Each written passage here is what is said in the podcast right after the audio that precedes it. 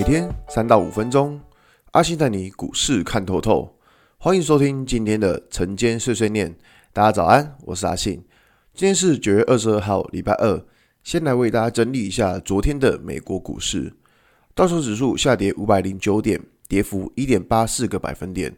纳斯达克下跌十四点，跌幅零点一三个百分点。S M P 五百指数下跌三点六五点，跌幅一点一个百分点。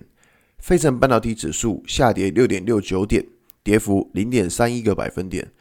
昨天原本美国跌快一千点了，那后来是在苹果这些科技股的拉抬之下，美国四大指数才开始开低走高，但中场其实都还是下跌的。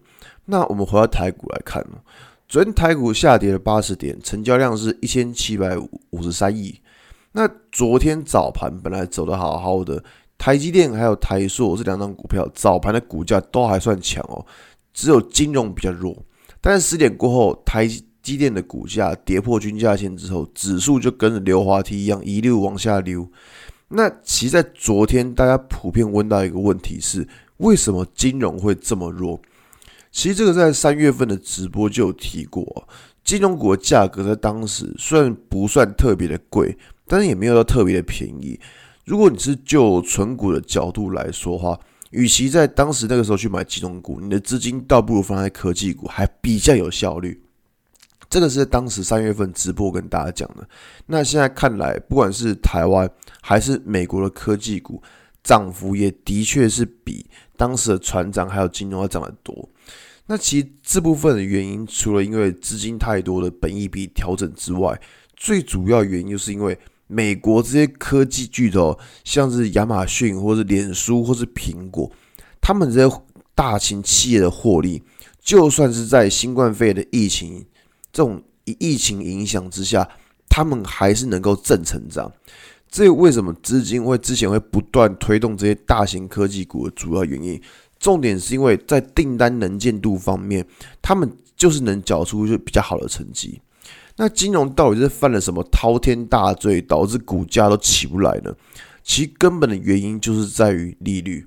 我们知道美国现在就是一个低利率环境，各国之前都还在降息，银行的收入是依靠放款，在低利率的环境之下，银行放款的利息收入自然就会减少。其实这部分看到呃礼拜天吧，富邦人寿它有。宣布他退出房贷市场，就可以看得出来，为什么要退出房贷市场？就是因为不好赚呐。与其钱跑去拿，与其把钱拿去放款，赚那一点点微薄利息，他搞不好自己去买房地产还比较赚嘞。你这样子了解了吗？所以这个就是现在金融股一个很尴尬的地方，因为低利率时代看起来可能还要维持好一阵子。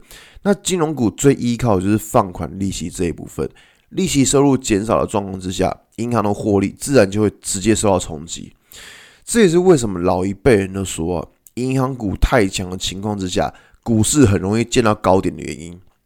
你要知道，因为银行股走强啊，它势必会伴随着市场利率开始走升。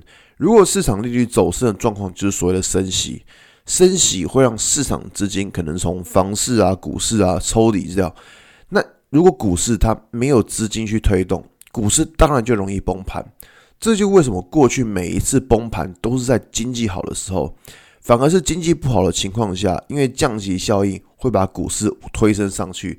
这状况就跟今年三月份是一模一样的，好吧？那今天的节目就到这边。如果你喜欢今天的内容，记得按下追踪关注我。如果想知道更多更详尽的分析，在我的专案。给通勤族的标股报告书里面有更多股市洞察分享给大家哦。阿信晨间碎碎念，我们明天见，拜拜。